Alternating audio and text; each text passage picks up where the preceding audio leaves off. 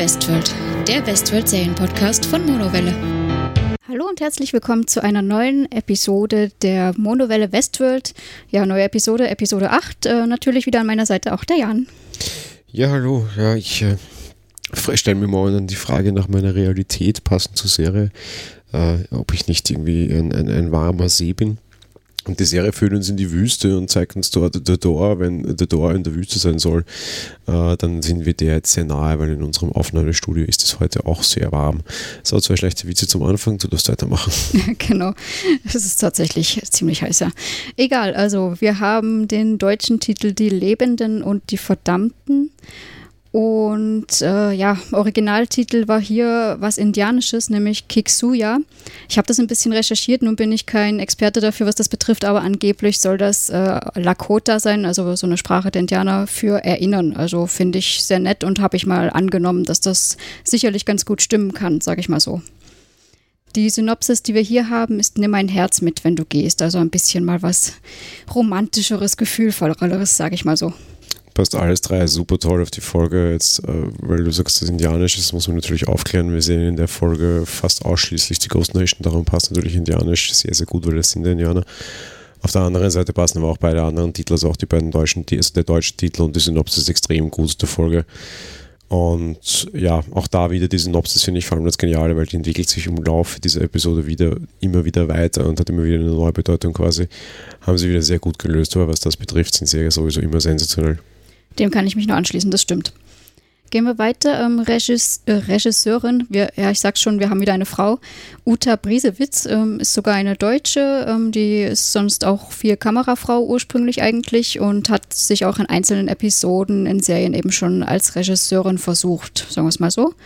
Und auch sie beschert uns wieder eine 60-minütige Folge. Ja, sehr lustig. Ich kenne die Dame tatsächlich und deren Arbeit und die kommt ja eigentlich eher aus der Netflix-Ecke, weil die dort irgendwie die ganzen ähm, Marvel-Serien bisher relativ stark gemacht hat und genauso Altered Carbon und Orange is the New Black und ich habe sie aus 100 gekannt. Und ich habe zu dir schon vor der, vor der Aufnahme jetzt gesagt, dass ich äh, A, mir sehr sicher bin, ohne dass ich wusste, dass das eine neue ist und B, dass das auf jeden Fall auch irgendjemand ist, der was mit, mit optischer Bildgebung bisher quasi zu tun hat, der also auch irgendwie Kameraerfahrung hat und irgendwie äh, früher wahrscheinlich als Kamerakind bei 1, 2 oder 3 gestartet ist.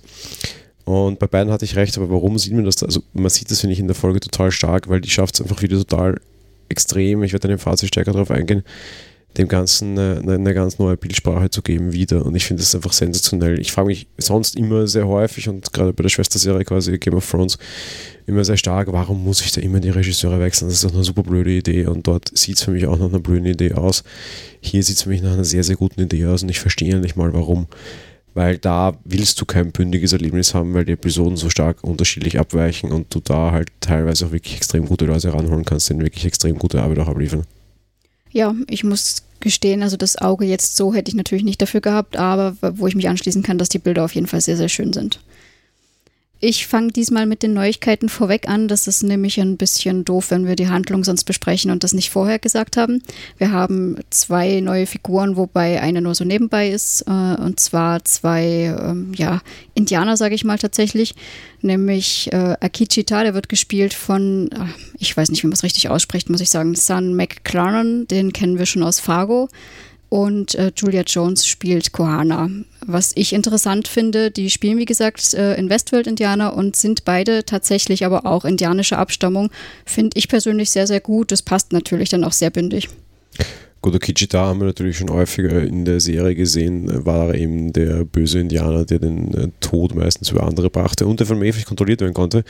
Was natürlich ein sehr interessantes Detail ist, auf das wir in der Folge dann jetzt auch stärker eingehen werden, weil eben wir sehen sehr, sehr, sehr viel Ghost Nation. Bisher haben wir die immer nur sehr kurz gesehen. Ja, das stimmt soweit eben und das haben wir jetzt damit auch geklärt, was dann ganz gut ist, weil wir eben direkt in die Handlung übergehen und da beginnen wir beim William. Ja, William liegt äh, offensichtlich pff, ja, sehr fertig, schwer verwundert wie auch immer an einem See, als sich ein Reiter der Ghost Nation nähert und ihn irgendwie auf äh, Indianisch anquatscht. Die Sprache hat William überraschenderweise nichts drauf. Der ist zwar schon so lange Zeit in Westworld und hat sich offenbar noch nie so wirklich mit den Indianern befasst, was mich angesichts dessen, was wir später sehen, sehr, sehr, sehr wundert.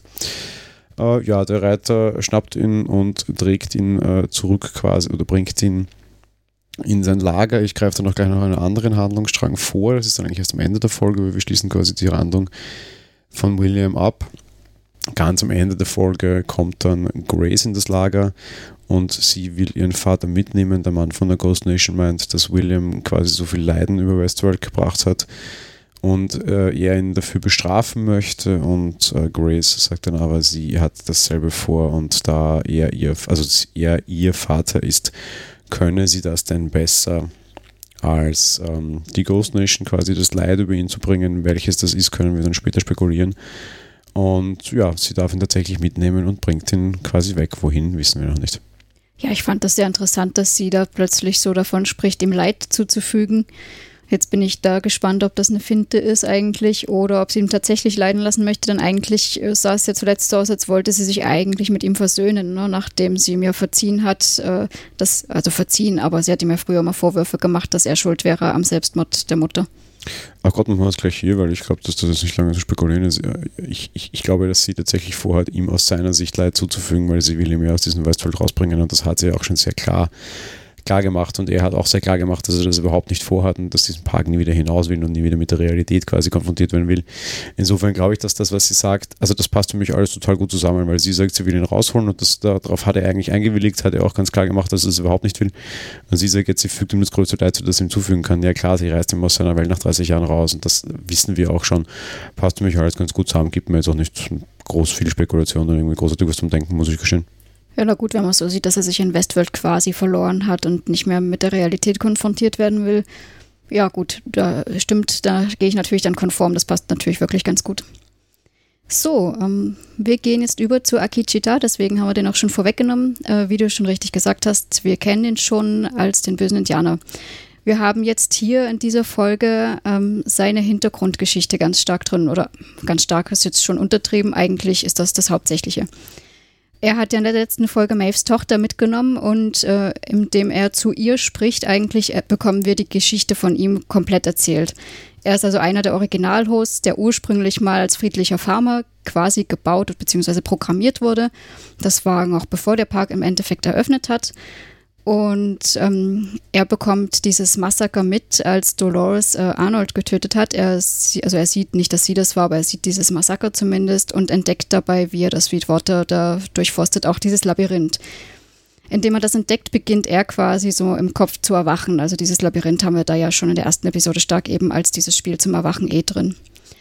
Ähm, er wird dann zu Beginn des Parks äh, umgeschrieben, weil er nämlich anfängt mit diesem Labyrinth da, das ja eben, wie gesagt, er beginnt zu erwachen und zeichnet das überall. Und das gefällt den Storymachern jetzt überhaupt nicht. Und eigentlich wollen sie einen starken Menschen, also nicht starken Menschen, aber einen starken Host, bei dem die Besucher dann keine Skrupel haben, wenn sie ihn umbringen. Also wird er zum skrupellosen Anführer der Ghost Nation umgeschrieben. Er erinnert sich allerdings auch da noch an sein altes Leben. Und zwar, das finde ich sehr interessant, als er in das Dorf seines alten Stammes nämlich kommt und seine große Liebe Koana findet oder sieht. Wie er in ihr, ihre Augen schaut, erinnert er sich quasi, finde ich sehr nett. Er findet dann, weil er sich eben daran erinnert und ein bisschen umherstreift, die ganze Zeit sehr rastlos, er findet das Ende des Parks und nennt es die Tür. Was auch sehr interessant ist, weil er nämlich zwischendurch Logan trifft, der immer davon, der ja sehr heruntergekommen ist und herumstammelt, dass dies nicht die richtige Welt wäre. Das gibt ihm natürlich einen weiteren Denkanstoß und ja, das Gehirn, das Imaginäre, sage ich mal, rattert immer weiter. Er kehrt zurück, weil er, also er hat die Tür jetzt gefunden, denkt, das ist jetzt der Ausgang und er möchte aber nicht alleine gehen. So geht er also in das Dorf seines alten Stamms, um seine Liebe mitzunehmen. Also er entführt Kohana quasi und erwacht auch sie oder erweckt sie, um das mal so eher zu nennen. Und gemeinsam wollen sie jetzt eben diesen Weg zur Tür finden. Allerdings wird sie dabei von Delos wieder eingefangen und ja, abweichendes Verhalten festgestellt. Ja, äh, Akichita sucht sie natürlich wieder, möchte sie wiederholen, denkt, sie ist wieder in dem alten Dorf und entdeckt aber, dass sie da ersetzt worden ist. Er sucht sie jahrelang, findet sie nicht und schließlich äh, ist er gewillt zu sterben, weil ihm schließlich äh, in den Kopf kommt, er hat eigentlich jetzt überall gesucht, außer auf der anderen Seite des Todes. So lässt er sich also von einem Besucher umbringen, wacht im Hauptquartier wieder auf und findet Koana dort im Kühlraum, wo er sie jedoch eben nicht aufwecken kann. Von nun an schreibt er sich im Endeffekt eine neue Mission auf den Leib. Er will das Labyrinth verbreiten und so so vielen Hosts wie möglich die Augen öffnen.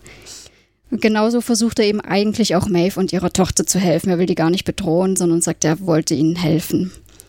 Ähm, wir sehen an einer Stelle der Story, dass Ford ihm aufspürt und ihn mit seinen Taten und dem, was er getan hat, da alles so konfrontiert und Erklärungen fordert und auch Analysemodus alles. Und ja, er tut allerdings dann gar nichts dagegen, was der Akichita gemacht hat, weil eigentlich findet er es ganz gut, wie weit seine Kreationen da schon gekommen sind und ähm, gibt ihm sogar Instruktionen. So sagt der Akichita, dass es eine weitere Attacke des Deathbringers, äh, des Todesbringers geben wird und er wird wissen, wann das ist, soll darauf warten und im Endeffekt dann alle versammeln und zur Tür bringen. Ne, ganz wichtig, Ford sagt, wenn der Deathbringer zu ihm den Tod gebracht hat. Also Ford sagt ihm, wenn der Deathbringer ihn getötet hat. Auf gut Deutsch sagt Ford dem Indianer, wenn Dolores mich getötet hat, dann Doppelpunkt. Was nämlich eine ganz wichtige Szene ist, weil wir sehen, wir wissen es. Wir haben in der letzten Folge ja schon quasi erfahren, dass Ford wusste, dass er sterben wird, aber dass es Dolores nicht befohlen hat. Aber dass es eine unausweichliche Möglichkeit sieht, quasi welche Knöpfe er gedrückt hat, dass das dann passieren wird und weil es bei Arnold auch schon passiert war. Und da sehen wir, dass er das offenbar schon sehr früh wusste, was uns wieder so ein bisschen was über Ford-Motivation sagt. Auf der anderen Seite zum Beispiel, was wir in dieser Geschichte auch sehen, wir sehen, dass er sich sehr als Aufgabe gemacht hat, dieses Labyrinth zu verbreiten und dass tatsächlich in den Skalp seiner ja, skalpierten Leute dieses Labyrinth hineingezeichnet hat. Und wir haben diesen, diesen Skalpe bereits in der zweiten Folge der ersten Staffel drinnen, wo William äh, einem, einem normalen Farmer äh, den, den skalpiert und dieses Labyrinth findet. Jetzt wissen wir eigentlich, wie das dahin kam, nämlich eben, weil quasi Akichita das seinen, vor allem seinen eigenen Leuten eigentlich äh, immer hineingezeichnet hat. Und wir sehen offenbar, okay, der wurde halt umgeframed und hat halt nachher eine andere Geschichte gehabt. Aber Delos hat ihm nie diese, diese Zeichnung aus der, aus der Innenseite seiner Schädels quasi genommen. Was natürlich eine sehr interessante Geschichte ist. Ich meine, es ist jetzt nur eine Aufklärung und es ändert nicht viel, aber ich finde es eigentlich eine süße, Story, also süße, eigentlich eine sehr gute Story. Was ich auch halt unheimlich beeindruckend finde, der Kichita ist eigentlich einer der ältesten Hosts und hat es offenbar geschafft, zehn Jahre lang zu überleben in dem Park, ohne zu sterben. Ne? Ja, genau. Das ist im Endeffekt sehen wir das ja dann, weil er ja, wie er zwischendurch dann ja doch sterben wollte, sie alle sehr erstaunt waren, dass er noch eine Alpha-Version aufgespielt hat, ja. Ja, eben, also quasi nach zehn Jahren zurück dann erst in die Zentrale kam, eben weil er nicht sterben wollte. Und warum wollte er nicht sterben? Weil er schon so weit war und Angst hatte, dass er resettet wird. Der wusste das. Weil er sah das bei seinen Leuten, dass immer, wenn sie quasi tot waren, sie dann sehr wohl wieder zurückkamen. Und er hat das ja verarbeitet, weil er ja schon schlau genug unter Anführungsstrichen oder erwacht genug unter Anführungsstrichen war. Und hatte Angst, dass ihm das genau so ergeht. Und dementsprechend wollte er sich nicht umbringen lassen. Hat natürlich immer mehr und mehr gelernt aus dieser ganzen Situation und hat immer mehr und mehr Angst auch davor bekommen, tatsächlich zu sterben weil er wusste, dass du resettet wirst und das nicht wollte. Und natürlich gerade das ein großer Antrieb war. Er hat gemerkt er hat alles gesehen und muss vielleicht doch auf die andere Seite und er wusste, was auf der anderen Seite des Todes quasi ist oder dass da was ist und du wieder zurückkommst. Erst dann hat er sich tatsächlich töten lassen. Ich finde das unheimlich spannend, eine unheimlich krasse Geschichte. Ja.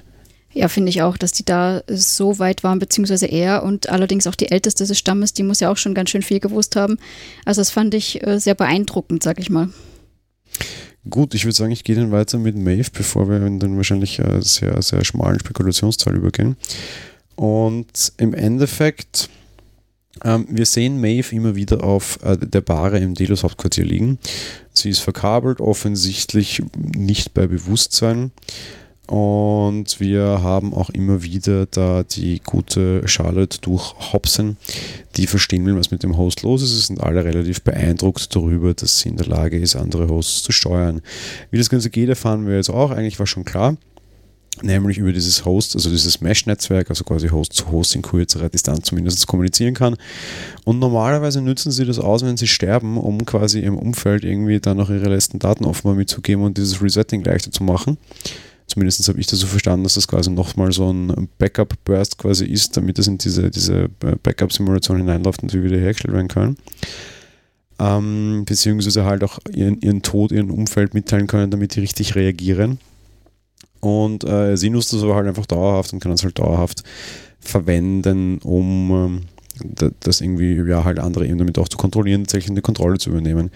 Wir haben eine ganz spannende und finde ich wirklich herzerweichende Szene und da werden wir noch hart darüber diskutieren, mit Lee dabei, der ähm, quasi mehr oder minder weinend an der kommodösen Maeve sitzt und ihre Hand nimmt und meint, dass das alles, was ihr passiert ist, ihr überhaupt nicht zusteht und er ein, ein besseres Ende er ihr hätte schreiben sollen, also er tatsächlich anfängt, A, klare Sympathie, Sympathie für diesen Host entwickeln, aber auch B, ein, ein gewisses Schuldbewusstsein für sein eigenes Handeln, obwohl er ja nur unter Anführungsstrichen der Storyautor ist.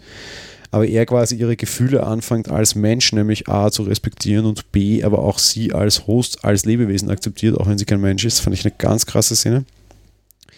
Ähm, und wir sehen immer wieder halt Maeve auf der einen Seite, auf der anderen Seite kriegen wir die Geschichte von der Kichidava mit erzählt dadurch, dass es sie Maeves Tochter erzählt. Also wir kriegen diese Geschichte nicht einfach nur so hingeschmissen, sondern er hat die Maeves Tochter mitgenommen. Mittlerweile wissen wir, okay, gut, der ist eigentlich cool, der will ja nichts tun, der will eigentlich nur eben, dass sie auch aufwacht, weil das einfach so seine Challenge ist. Er ist so ein bisschen ein Messias, der alle zum Aufwachen bringt.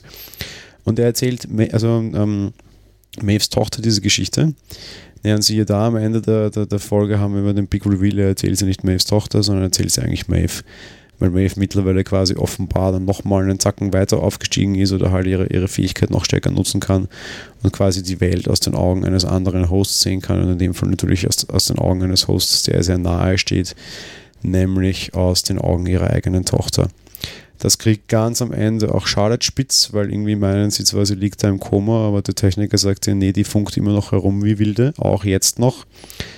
Und du siehst dann so eine unheimlich schön geschnittene Szene, auch kameratechnisch eben sensationell, wo ähm, Kichi da mit ihrer Tochter spricht und dann quasi zurückgeschnitten sie ist auf Maeve und dann Maeve ihm quasi antwortet. Also da die klare, das ist keine Spekulation mehr, das ist klar und so gezeigt worden, meiner Meinung nach dass sie eben durch den Körper ihrer Tochter spricht und diese ganze Szenerie und die Geschichte von Akichita aus, aus, des, aus den Augen ihrer, ihrer Tochter quasi miterlebt hat und da dabei war und es tatsächlich auch antwortet.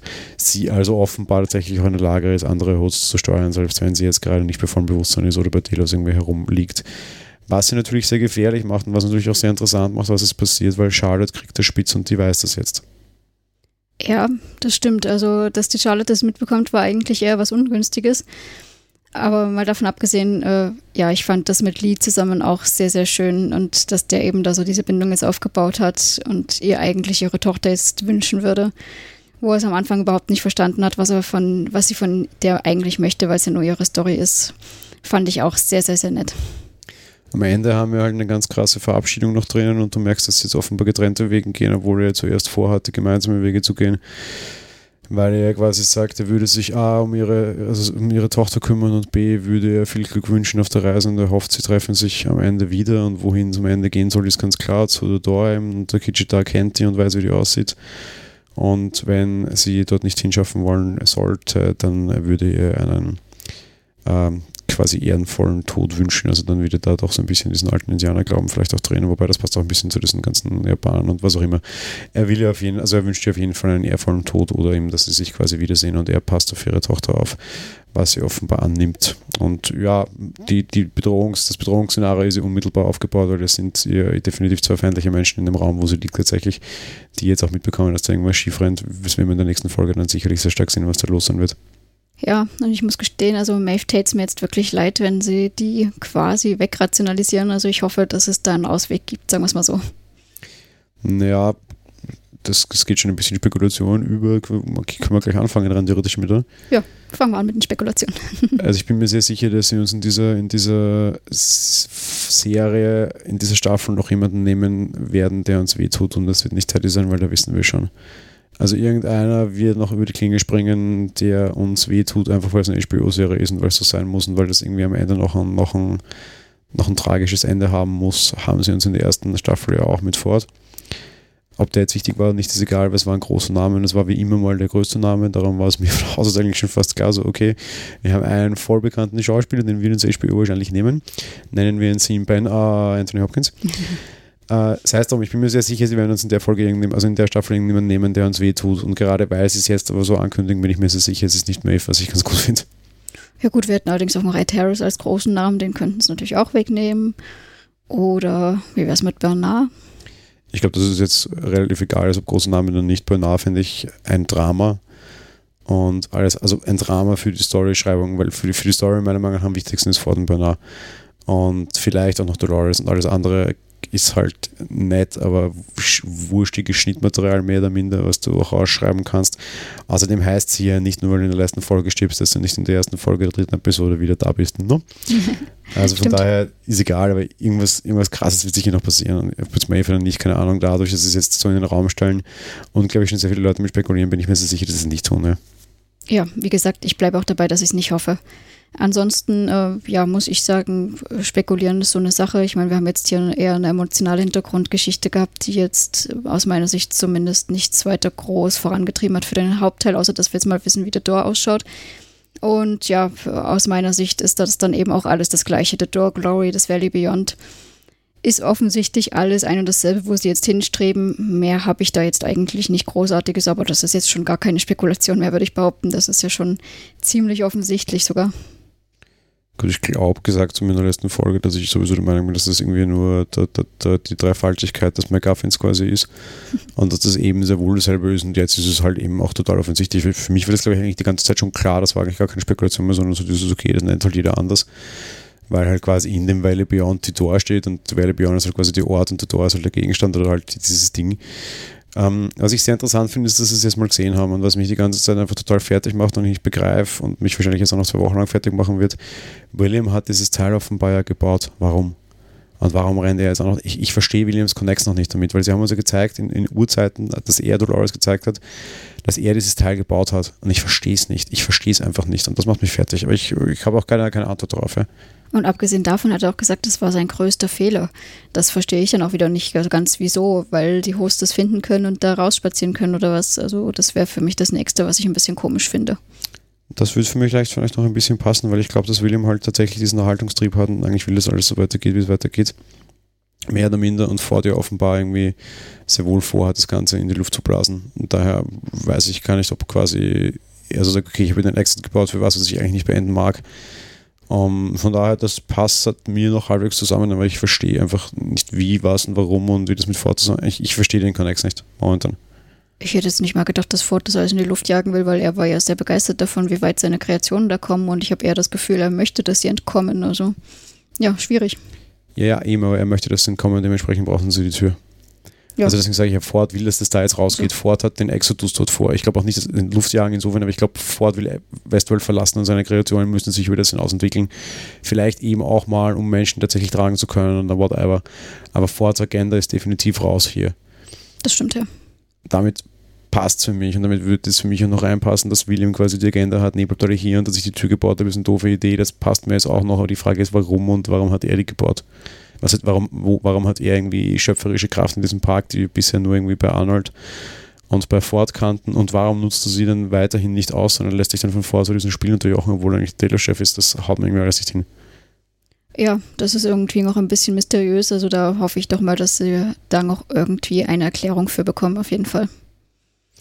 Ja, ich habe in der letzten Folge ja noch irgendwie gemutmaßt, dass irgendwie diese Ghost Nation irgendwie eine Rolle spielen würden, vielleicht irgendwie die Wächter des Valley Beyond sind oder vielleicht so ein bisschen, ich habe es programmiermäßig so ein bisschen genannt, die Garbage-Kollektoren sind. Also so quasi die, die den Müll aufsammeln und irgendwie halt aussortieren. Und wie sich eigentlich in der Folge jetzt herausstellen, das finde ich einen ziemlich großen Reveal, auch wenn er egal ist. Im Endeffekt ist äh, unser Indianer hier, Namen schon wieder vergessen, das ist einfach wurscht, beziehungsweise halt eigentlich die Ghost Nation nicht der Garbage Collector, sondern der Virus. Im Endeffekt waren die die ersten, die, die erwacht sind und die andere versucht haben anzustecken. Im Endeffekt ist es tatsächlich so ein bisschen der Messias und wir haben so ein bisschen eine, eine Verkündungsgeschichte da drinnen. Offenbar war das der Host, der als erster alleine selbsttätig frei wurde. Dolores wurde es auch. Da wissen wir bis heute nicht, ob das nicht Scripting war und ob quasi ihre Freiheit ja nicht quasi sehr bevorteilt wurde, vor allem auch von Arnold und quasi ein Schritt ihres Weiterfreiwerdens auch diese Erschießszene waren.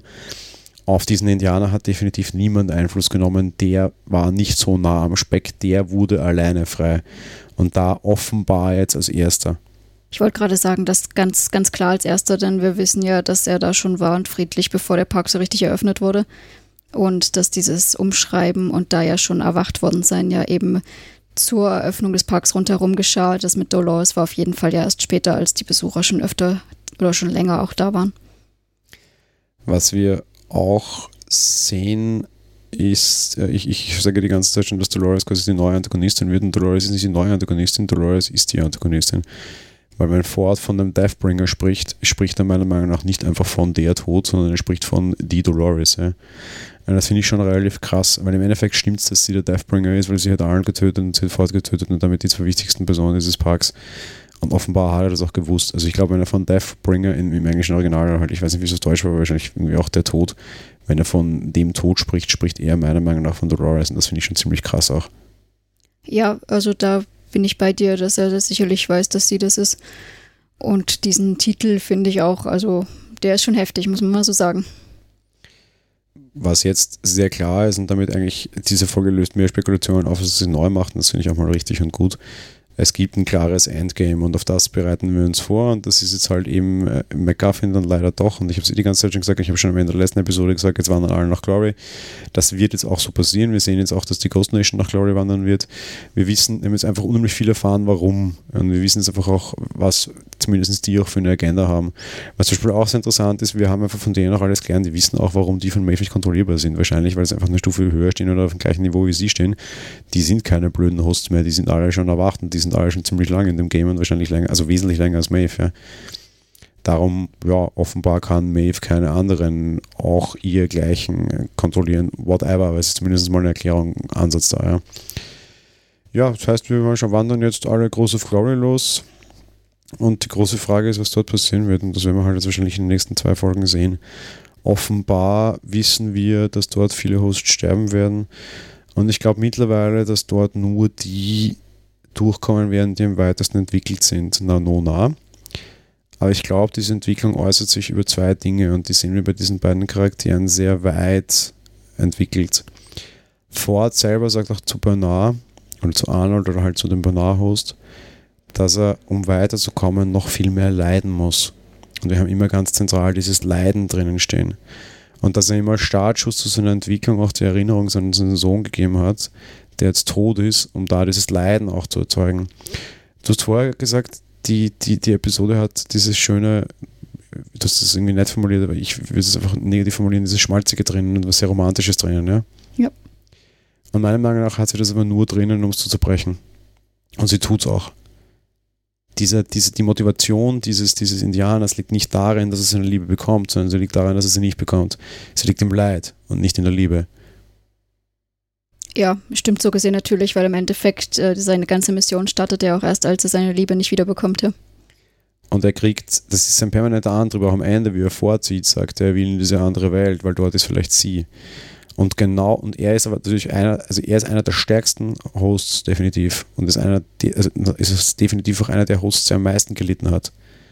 Und das gleiche Pendant, und darum verstehen sich die in dem Fall auch so gut, haben wir bei Maeve die ist nur auf der Suche nach ihrer Tochter. Wieder Motivation, Liebe, Kraftbringung, Leid. Wir haben das bei ihr so häufig gesehen, immer in den Situationen, wo sie am meisten gelitten hat, hat sie sich am meisten weiterentwickelt.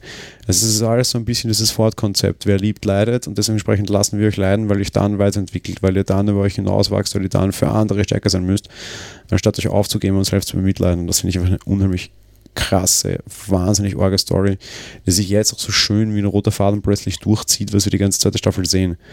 Und das finde ich echt super gelöst. Und es ist vielleicht nicht ganz Spekulationsteil, aber es bringt mich doch so ein bisschen mehr in die Richtung, dass ich eben wirklich glaube, dass quasi die, die gelitten haben, dann am Ende die sein werden, die irgendwie dieses Endgame für sich entscheiden können quasi. Na klar, es sind im Endeffekt auch die, die auch um ihre Freiheit da kämpfen, ne? Nein, das glaube ich eben nicht. Das, sie kämpfen nicht um ihre Freiheit, weil da macht es dann doch wieder nur eine Schuh, sie kämpfen um ihre Liebe. Im Endeffekt geht es in allen Schmarrn um Freiheit. Die eine will zu ihrer Tochter und will mit ihrer Tochter quasi in Ruhe gelassen sein, aber im Endeffekt will sie ihrer Tochter eine bessere Welt geben. Der andere will seine Frau finden, will seine Frau eine bessere Welt geben. Und Arnold, ja, das wissen wir noch nicht so genau, aber der ist ja eben auch noch auf dem Weg. Woran machst du aus oder weshalb denkst du, dass da viele Hosts sterben werden bei dieser Tür dort? Na, weil wir das in der ersten Episode einfach sofort schon gesehen haben. Wir sehen ja am Ende diese, diese Geschichte mit dem Wasser, wo ganz viele tote Hosts herumschwimmen, inklusive Teddy. Ich meine, das hatte die erste Folge, erste Episode, also Staffel 2, erste Episode ja ganz klar etabliert. Und das war ja meiner Meinung nach das Ende der Geschichte und das werden wir einfach sehen müssen. Also ich bin mir sehr sicher, dass bei der Aktion viele Hosts sterben müssten, weil wir es gesehen haben. Vielleicht ist es auch eine komplette Irreleitung und es ist komplett anderes, keine Ahnung. Ja, sie ist die erste Episode, habe ich schon wieder vergessen und so weit ist es schon. ja, meiner Meinung nach sind wir dort direkt, oder? Ja, im Endeffekt könnte das ja sogar sein, dass, weil wir haben ja bei dieser Tür auch gesehen, dass das wie so ein großer Graben ist und nach unten geht. Im Endeffekt könnte das einfach alles geflutet sein und dort liegen die da alle rum, ne? Das würde ja. zumindest passen. Ja, gut, ich denke mal, dann haben wir die Spekulation noch schon soweit abgeschlossen und gehen zu unseren Top- und Flop-Charakteren wieder. Ähm, ich fange gleich mal mit meinem Top an. Und zwar habe ich als Top einmal Akichita, mal abgesehen davon, dass der der Hauptcharakter hier drin ist, aber der hat einfach eine total schöne Story und den finde ich da absolut klasse. Und den Lee Sizemore finde ich auch, den finde ich auch schön hier in dieser Folge. No, Überraschung, wie kommt's? Naja, eben dieses Emotionale und seine Wandlung und sein Einsehen so ein bisschen und wie er da mit Maeve da umgeht und sie auch noch vor den anderen da verteidigen möchte und die soll sie doch reparieren und sie ist wertvoll und alles. Also ja, ich, mir hat das sehr, sehr gut gefallen, seine Wandlung in diesem Fall. Ja, dann mache ich gleich weiter. Das ist nämlich mein absoluter Top, Top, Top, diese, diese äh, Episode, überraschenderweise. Ich fand diese zwei Minuten einfach derartig stark in jeder Hinsicht. Das, das grenzt aus der Filmgeschichte für mich, finde ich. Ja. Auch dieser Wechsel, diese Entwicklung und ich fand das sensationell. Und diese zwei Minuten würde ich ausschneiden würde würd, würd, würd weitergeben, tatsächlich, auch wenn die ganze andere Folge tatsächlich auch sensationell war. Ähm, ich finde nach wie vor Charlotte sehr gut, weil irgendwie sie die ganze Zeit versucht, so als, als kompletter Kontrollfreak irgendwie diese Situation zu begreifen, zu dominieren, nicht in die Nerven zu schmeißen und irgendwie Meisterin dieses Spiels weiterhin zu bleiben. Und ich finde, dass, dass das so super gut zu diesem Charakter passt und dass sie mir überraschenderweise, obwohl sie mehr oder minder die Anführerin des Widerstands ist, überhaupt nicht auf die Socken geht, weil ich sie komplett verstehe.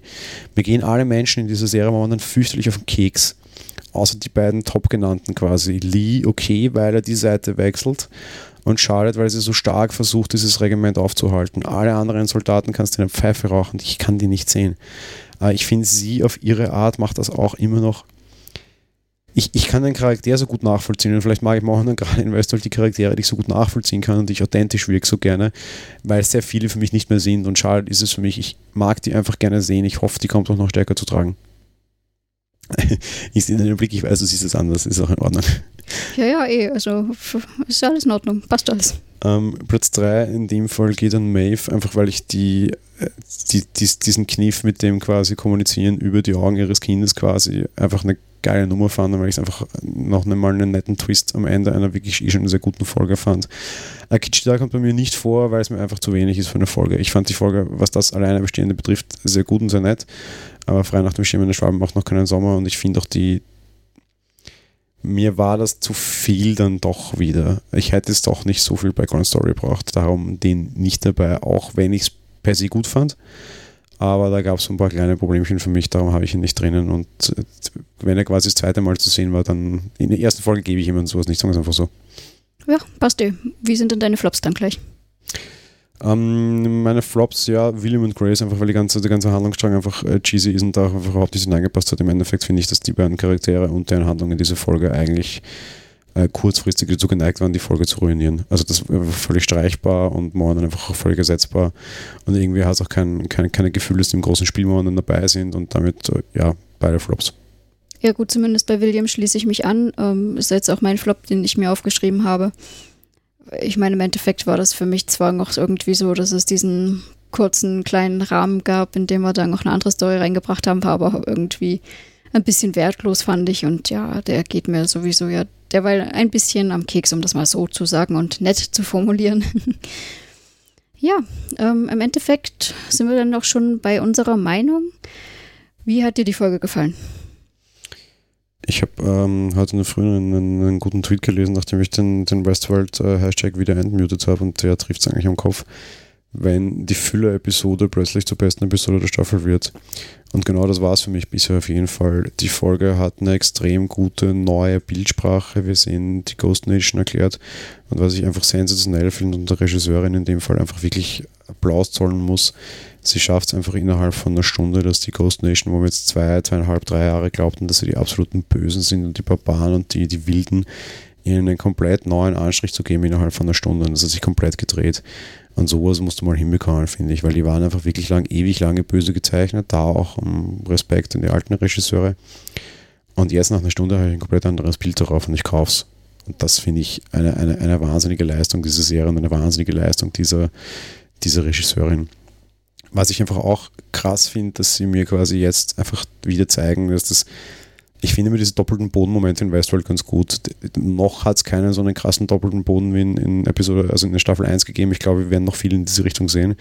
Aber das ist so, so ein gewisser kleiner Erwartungsdoppelter Boden oder so, ist es schon so ein bisschen. Weil wir irgendwie sehen, dass seit 30 Jahren irgendwie die Handlung dieses einen Charakters und was der eigentlich doch alles damit zu tun hat und dass er eigentlich auch in der ganzen Staffel schon immer wieder da war. Siehe Skalpell, also äh, die, die, die, die, die ähm, abgetrennte Äh, Sculp heißt Siehe Sculp in der, in der ersten Staffel, in der zweiten Episode, wo das einfach auch schon drinnen war und wir jetzt auch wieder einen Callback haben und das finde ich einfach wirklich schön gelöst. Ähm, handlungsmäßig bringt es uns nach vorne. Wie viel uns das wirklich für alles bringt, weiß ich nicht. Was ich auch sehr beeindruckend finde, ist, dass sie schaffen, eine Folge zu machen, die einfach absolut Westworld ist. Vielleicht mehr als viele andere in der Staffel ohne dass sie Protagonisten dafür eigentlich brauchen. Maeve hätte es jetzt auch nicht wirklich gebraucht. Die Folge hätte auch ohne ihr funktioniert. Die haben sie uns nur gezeigt, weil wir das dann doch so ein bisschen noch Haupthandlung weiterbringen müssen. Aber das hätte auch der super Beginn eines Spin-off sein können und total in Ordnung. Das hätte ich ihnen genauso abgekauft und jetzt genauso sehen wollen. Technischen Meisterwerk, was ich ihr diesmal allerdings ankreiden muss, auch schon beim letzten Mal überraschenderweise, sie haben so ein bisschen Probleme für Pacing. Also wieder mal das teilweise hat das Ding echt Längen. Und ja, pff, die geben mir nichts. Ähm, um endlich zum Punkt zu kommen, inhaltlich werden wir relativ wenig Ausfluss auf die große Handlung haben, weil es halt auch größtenteils Callback war, das ist in Ordnung, eben es ist eigentlich die Filler-Episode, das passt, aber es war einfach gut anzuschauen, es war sehr unterhaltsam und das hat mir einfach ein komplett neues Bild gegeben und es hat mit Emotionen gespielt, es hat das Thema Liebe, Hass hineingebracht oder halt Liebe und Verlust und das fand ich einfach wirklich sehr schön. Ähm, wir sehen wieder zwei Charaktere, also wir sehen quasi die zwei Charaktere, die am meisten leiden mussten und daraus wahrscheinlich am meisten gewachsen sind. Das kann man dann sogar schon ein bisschen als hoffnungsvoll nehmen, so nach dem Schema, wenn du nach unten getreten wirst und wieder aufstehst, bist du stärker.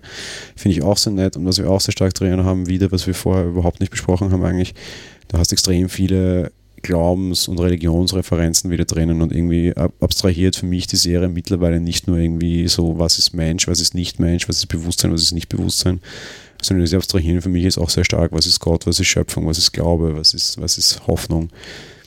Äh, allein durch diese ganze Geschichte von wegen, ich, ich wechsle, also quasi muss die Seite wechseln, ich muss zum Tod oder auch diese Geschichte von wegen, ich bin derjenige, der im Christentum würde so heißen, rausgeht und die frohe Botschaft verbreitet und dass er sich ja nachher auch als Job genommen hat. Ja.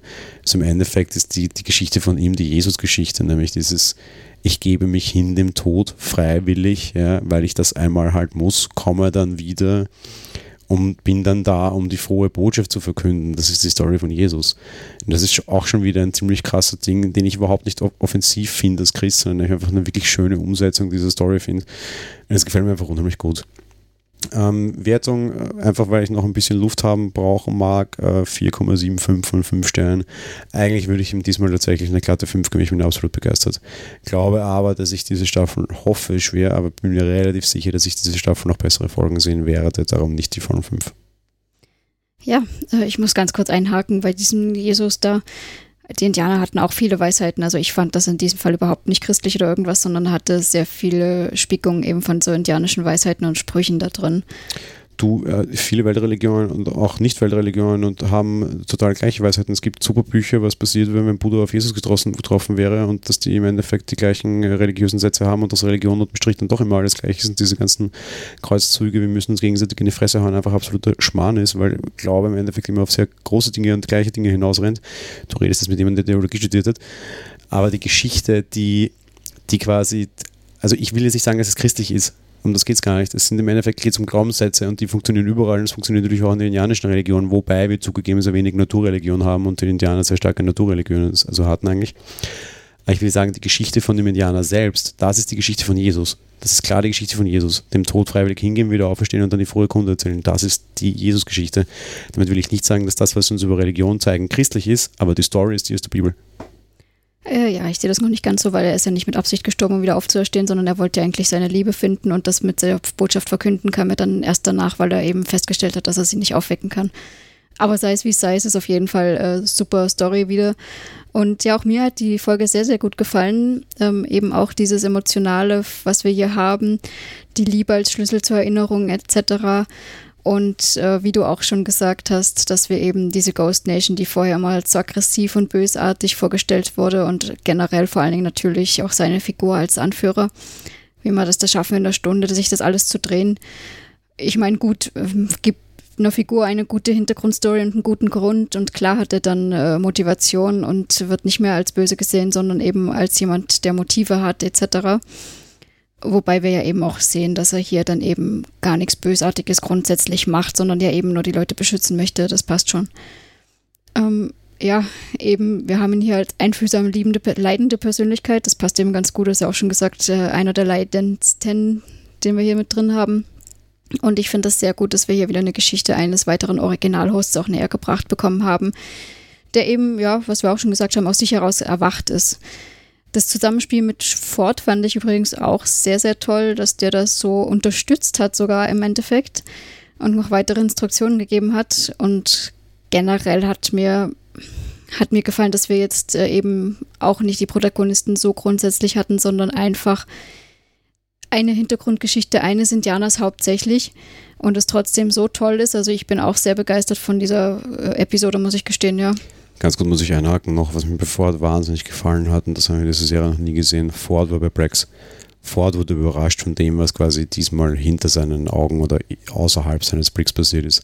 Ford war komplett bei Brex, dass diese Indianer das alles allein entwickelt hat und nicht sein Müsterkindchen Dolores, wo sie ja die komplette Entwicklung in der Hand hatten, sondern dass auch von alleine diese Mutation quasi kommt. Darum hilft ihm, glaube ich, dann auch und sagt, ach Gott, ja, wenn es soweit ist, zack, zack, dann geht schon. Aber was ich wirklich einfach wunderschön fand, ist, dass Ford überrascht war. Und ich mir gedacht, schau, sogar den kannst du überraschen, das finde ich cool. Ja, das stimmt. Und dass er dann auch eben hinterfragt, wie das passiert ist und so. Also äh, ja, ich fand das auch sehr, sehr gut auf jeden Fall. Und äh, diese Bildsprache, die wir hier haben, generell die ganzen äh, Bilder und äh, was wir halt drin sehen, obwohl eigentlich eben, ja, Füllfolge, Hintergrundfolge würde ich es jetzt nennen, ist ja im Endeffekt dasselbe. Ähm, dass das trotz allem auch für mich eine der besten Folgen ist. Ich gebe da vier, viereinhalb von fünf Sternen auch dafür. Eben weil ich auch denke, dass noch Feuerwerk kommt und es trotz allem unter Anführungsstrichen, unter sehr großen Anführungsstrichen, nur eine Hintergrundstory war. Ähm, was ich noch kurz dazu sagen möchte, auch ist es übrigens jetzt die zweite Folge, die auch auf IMDb eingeschlagen hat, wie die Bombe. Die hat gleich zu Beginn, also zu Beginn oder relativ zum Start 9,6 äh, Wertung, also Wertungssterne dann gehabt von 10. Also das ist schon, wir sind uns da offensichtlich mal einig mit der Meinung äh, anderer. Ja klar, ist ein Riesen-Ranking. Ich meine, wenn, wenn ihr den Podcast in einer Woche hört, wird es wahrscheinlich wieder runtergegangen sein. Traditionsgemäß gehen Wertungen bei MDB immer besser los und fallen dann wieder. Aber es ist auf jeden Fall die Folge in der Staffel, die am besten bei MDB losgestattet ist, auch und das mit Recht, finde ich. Ja, sehe ich ganz genauso. Und finde das äh, irgendwie sehr, sehr erstaunlich und aber auch sehr, sehr schön die ganzen Sprüche, die wir ja auch alle drin hatten. Also wie gesagt, dieses Emotional hat mir gefallen, aber das habe ich jetzt eh schon gesagt, ich möchte das gar nicht weiter ausschweifen. Wir haben im Endeffekt noch zwei Folgen vor uns. Ich hoffe, dass da jetzt großes Feuerwerk noch kommt und möchte eigentlich sonst auch sagen, wir haben es für diese Folge, glaube ich, soweit und freuen uns auf mindestens genauso gute Folgen, wie wir sie jetzt bekommen haben. So kann es bitte weitergehen für die anderen zwei Episoden. Ja, ich hoffe sehr, dass es ist und ich hoffe tatsächlich, dass ich noch den doppelten Boden in dieser, in dieser Staffel finden werde. Ich bin mir sehr sicher, allein durch diese ganzen Zeitbrände hin und her. Und wir werden eine große Bernard-Reveal jetzt irgendwann in der nächsten, äh, nächsten oder übernächsten Folge halt eben sehen. Äh, wenn nicht, bin ich sehr grantig. Westworld steht für mich momentan sehr auf Messerschneide, muss ich gestehen, weil wenn die mir diesmal ein schlechtes Ende liefern, kann das auch sehr schnell wieder umschlagen. Nach der Folge bin ich aber ordentlich versöhnt. Die letzte fand ich ja wirklich absolut grottig. Ja, das stimmt. Also ich bin auch sehr positiv überrascht und hoffe aber eben auch, dass sie jetzt äh, das so weit äh, füllen, dass wir dann alles auch mal rekonstruieren können und die Zusammenhänge im Endeffekt haben. Ja, insofern würde ich sagen, freuen wir uns wieder auf nächste Woche mit euch, mit Westworld. Und ja, hoffentlich eben wieder eine tolle, tolle Folge. Bis bald, bis nächste Woche. Genau, bis bald. Tschüss.